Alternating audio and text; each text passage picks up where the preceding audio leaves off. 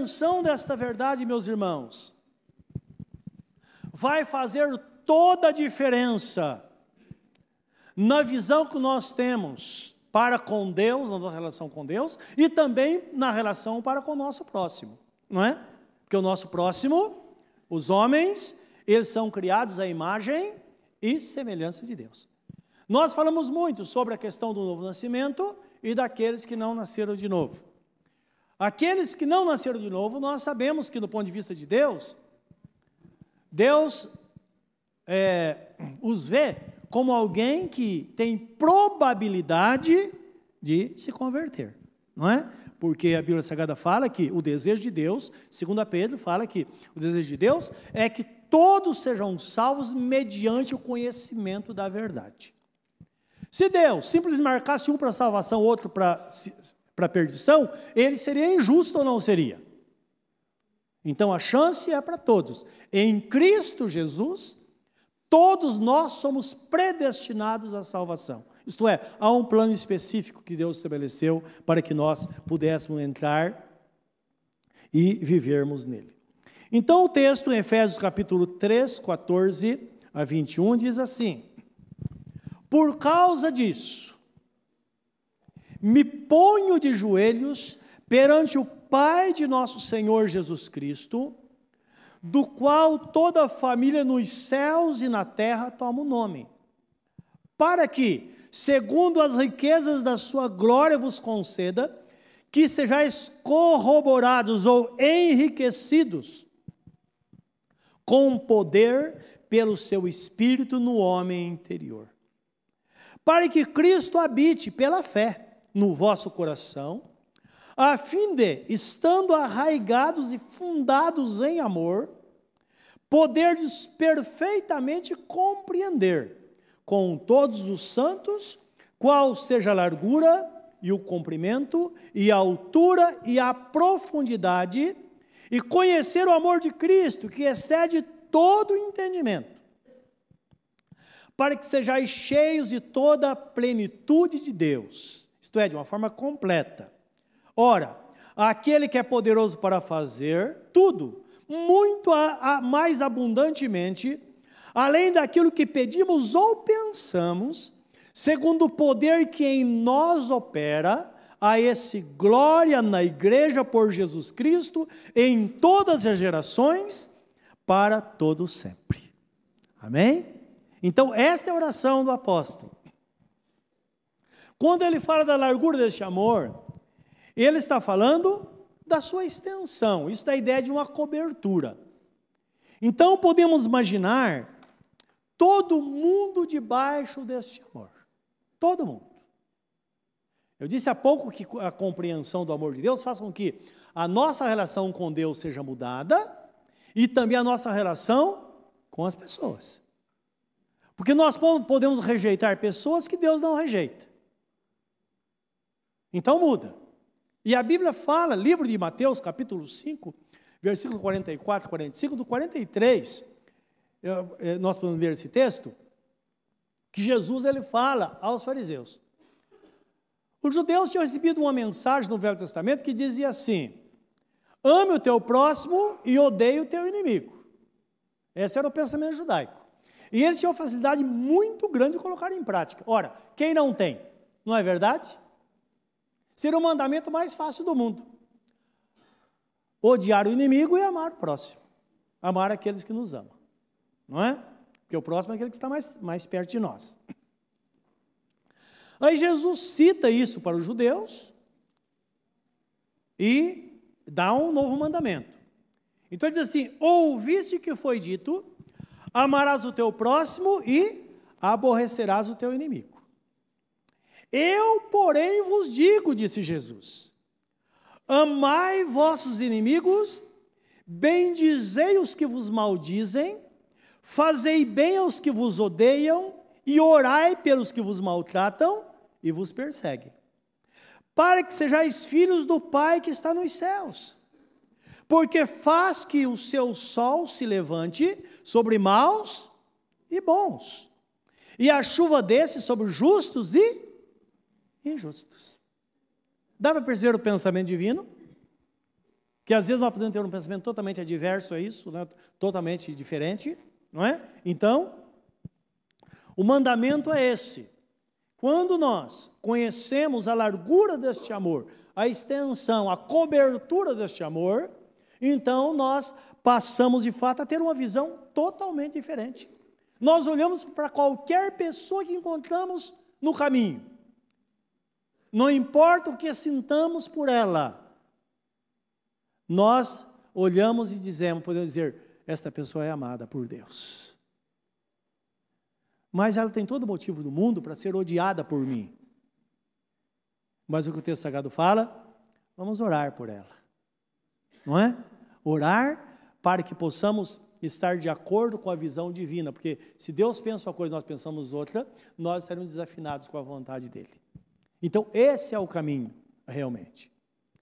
Eu estava vendo televisão hoje, eh, eh, os irmãos da entrevista, a reportagem, me veio à mente agora isso, de uma irmã que foi morta, era assistente social, levou um casal para a igreja, e depois deu carona para voltar, quando entrou no carro de volta, eles anunciaram um assalto, e levaram esta mulher, tiraram a vida dela friamente e levaram o carro. Não é? Então nós vemos toda a situação que o mundo está. Mas eu imagino o triunfo que essa irmã entrou no céu. Dá para imaginar isso? Quando ela fez tudo isso, ela fez com o mesmo pensamento que Jesus descreveu aqui. Não é? Mesmo sabendo que poderia correr um grande risco, porque nós estamos correndo risco todos os dias. Nós ouvimos o testemunho da irmã que falou hoje. Mesmo assim, nós devemos tomar cuidado para não, é, para não, é, como diria, não desafinar aquilo que nós queremos com aquilo que Deus quer. Porque é desta forma que nós glorificamos o nome do Senhor e desta forma que nós somos recompensados. Amém, meus irmãos? Porque, em última instância, o que é a vida diante da eternidade? O que é a morte diante da eternidade? Então, esse é o pensamento de Jesus quando ele estava falando com aquelas pessoas, e esse é o pensamento divino quando Deus olha para nós. Quando Jesus olha e fala, livro de Marcos 16, 15, aos seus discípulos, Ide por todo mundo, pregai o evangelho a toda criatura, quem crer for batizado será salvo, quem não crer será condenado. Então ele está olhando com essa ótica. Ele escolhendo uma vida melhor para o ser humano aqui na terra, e quando tudo termina aqui, esta pessoa tem a eternidade aberta diante dela. Meus irmãos, isso não é pouco, não é? Então, o seu amor de fato é muito grande. Aí o texto fala sobre a compreensão do amor no seu, no, no seu comprimento. Olha, aqui nós podemos entender como, como é, o tempo dentro da eternidade. Nós vemos, o homem não é eterno, não é? O homem é imortal, não eterno. Mas Jesus prometeu a vida eterna àqueles que creem. Então, quando nós pensamos, quando ele fala no comprimento, nós vamos imaginar desde o primeiro homem até o último. Poderíamos ir além, falar de toda a criação de Deus que foi antes, mas como a salvação é para o homem e Deus trata com os homens, então imaginamos desde o primeiro até o último. O primeiro homem foi amado por Deus, assim como nós somos amados por Deus, e até o último homem que nascer sobre a terra estará amparado pelo amor de Deus. Então está falando de algo sem fim. Não é que começa e termina, não é? Deus amou o homem com a mesma intensidade lá. Ele nunca amou mais ou menos e vai amar com a mesma intensidade até o último homem. Eu imagino o último homem, aí Deus vai falar: puxa, valeu a pena porque eu investi até nesse último homem para que ele possa fazer valer o sacrifício do meu filho na cruz do Calvário.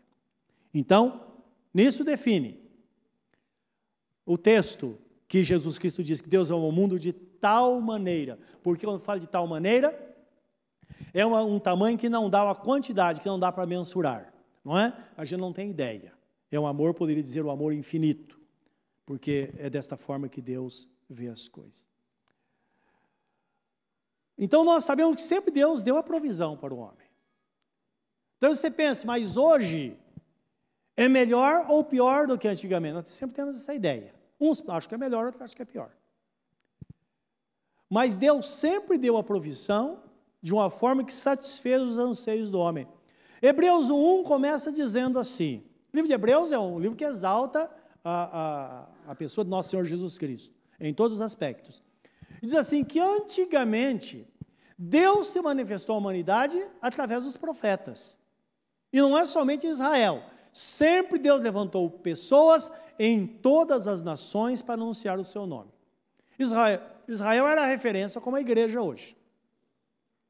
Mas Deus sempre se manifestou aos homens. E o texto fala: Mas hoje, na dispensação, no tempo que nós vivemos, Deus tem falado através do Filho. Então hoje nós sabemos que a salvação é somente em Jesus. Embora alguns digam, ah, mas todos os caminhos levam a Deus. Não, Jesus diz o seguinte: Eu sou o caminho, a verdade e a vida, e ninguém vem ao Pai não ser por mim. Somente através de Jesus que nós podemos ter a salvação. E por fim, o texto fala sobre a altura e a profundidade. Ora, o mesmo amor que trouxe Jesus dos céus, é esse mesmo amor que tira o homem da profundidade do abismo. Então, não há profundidade maior que o homem não possa ser alcançado por Deus por causa desse grande amor do Senhor.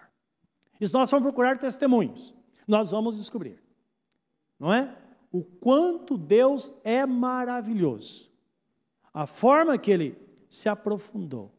E talvez você não saiba muito, antigamente se propagava muito os testemunhos.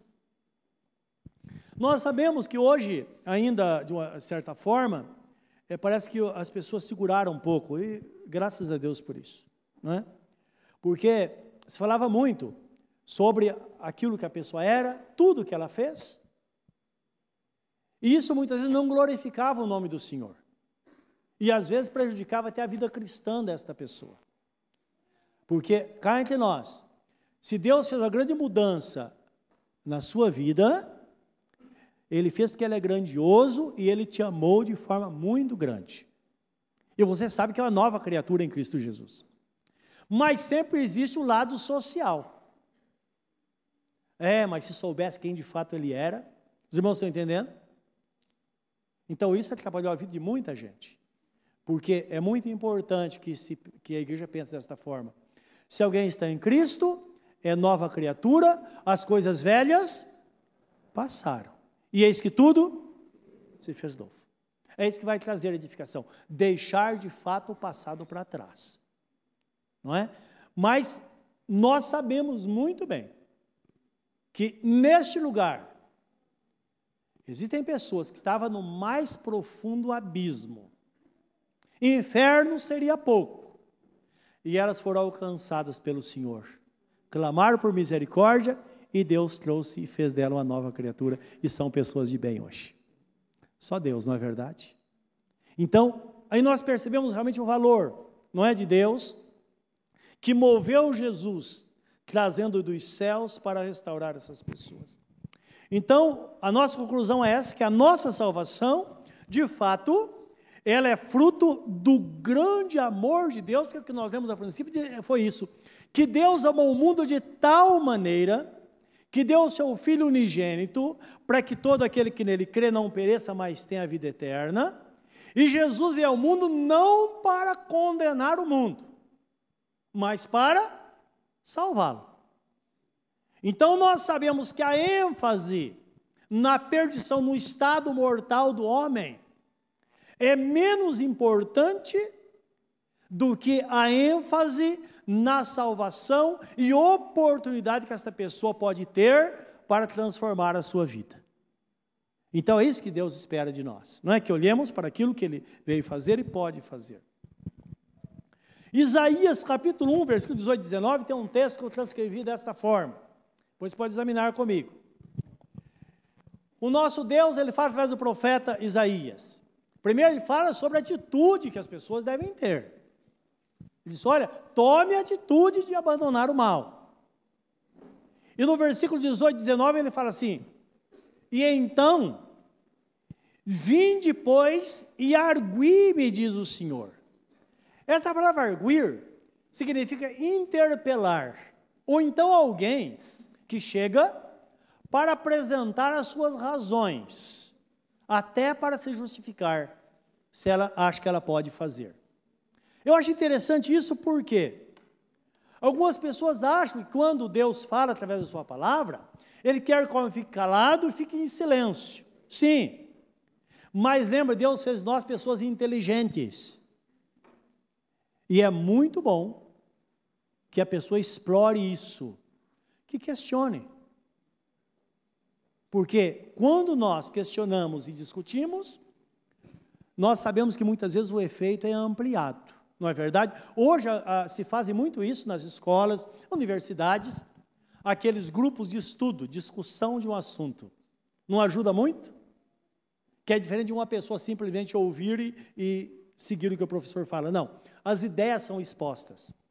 A Igreja de Deus precisa fazer isso e muito mais no tempo que nós estamos vivendo, que nós temos muitas informações. E Deus quer que tenhamos não somente informação, mas que a informação gere conhecimento naquele que serve a Deus. Era assim, não precisa, não é coisa nova. A Bíblia Sagrada fala, Atos capítulo 11, versículo, deve ser 17, fala que o apóstolo Paulo, os demais e Silas chegaram na cidade de Bereia e fala assim: que lá os irmãos foram mais nobres do que os irmãos de Tessalônica, porque eles ouviam os apóstolos falar e examinavam na palavra para ver se de fato aquilo era coerente, se aquilo era verdadeiro. Então, todo ser humano precisa ouvir e testar para que a verdade ela esclareça a luz da própria verdade, que é a palavra do Senhor. Amém, meus irmãos? Então a igreja seria muito melhor se fosse assim.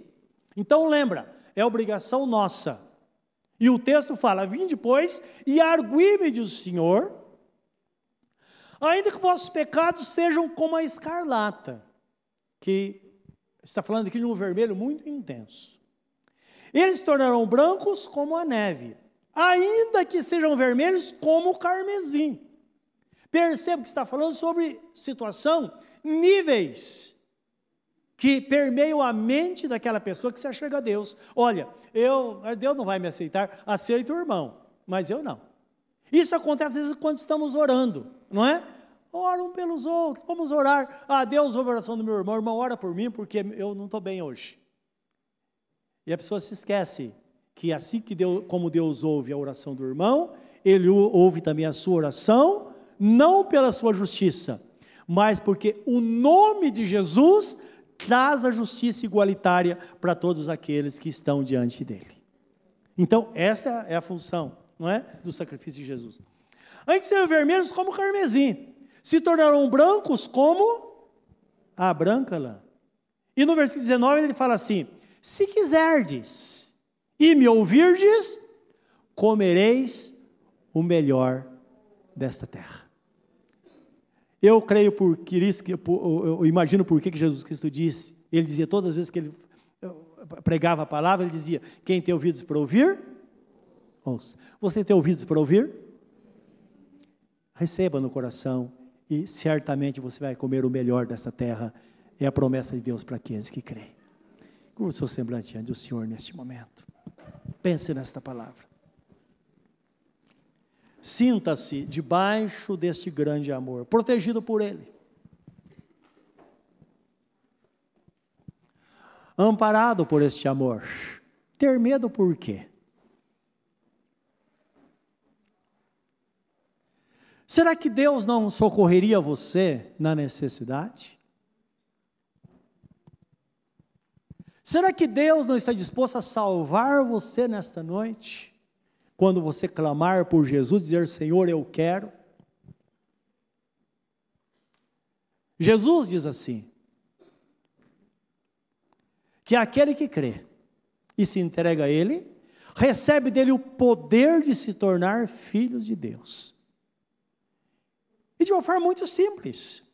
A palavra diz, em Romanos 10, 9 e 10, se, teu coração, se com teu coração creres no Senhor Jesus, você crê?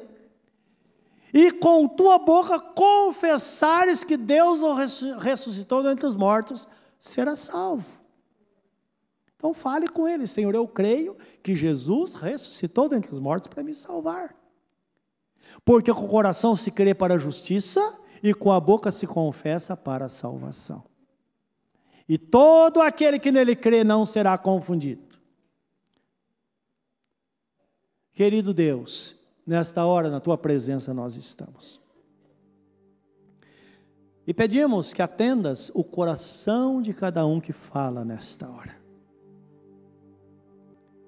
Que reconhece a grandeza do teu amor. E por causa desta grandeza, Senhor, em qualquer lugar, e aqui, cada um está debaixo desta proteção nesta noite. E se somos amados por Ti, então sabemos que a Tua mão está sobre nós para nos abençoar, porque está escrito: se pedirmos alguma coisa segundo a Sua vontade, Ele nos ouve. E se sabemos que Ele nos ouve, então estamos certos de que as nossas orações serão respondidas. É o que está escrito, Senhor. E se está escrito, nós sabemos que assim será. Nesta noite, nós o recorremos a Ti. Eu quero que atendas a oração de cada um, o pedido que cada um faz nesta hora. É bem provável, Senhor, que haja nesta noite pessoas aqui que se sintam no mais profundo abismo, que têm dito continuamente: Eu estou no fundo do poço. Senhor, estenda as tuas mãos e tira esta pessoa nesta noite. Entra neste coração, faz nela morada. E no caminho ela será uma vida, terá uma vida de vitória. Meu Deus, cobre-nos com tua graça. Aquela pessoa que tem apresentado diante de ti as queixas constantemente e tem dito, Senhor, por que, que a minha vida está assim? Por que, que tem acontecido comigo isso, Senhor? Por que, Senhor? Sabemos que existem questionamentos que nós nunca vamos ter a resposta. Mas isso não nos impede de compreender o teu amor sobre nós. E que o teu amor tire esta pessoa do sofrimento. Dá a ela uma vida de largueza. Dá uma vida de vitória, Senhor como está escrito. Aquele que habita no esconderijo do Altíssimo descansará à sombra do Onipotente. Porque tão encarecidamente me amou, diz o Senhor, eu também o livrarei. Eu o colocarei no alto retiro, no lugar seguro, e lhe mostrarei a minha salvação, e lhe darei abundância de dias. É a tua promessa, Senhor. E nós tomamos posse dela para nós porque o Senhor disse: passarão céus e terra, mas as minhas palavras não hão de passar. Nós queremos, nós queremos, e queremos que a tua mão esteja sobre nós, desde agora e para sempre. Amém, Senhor.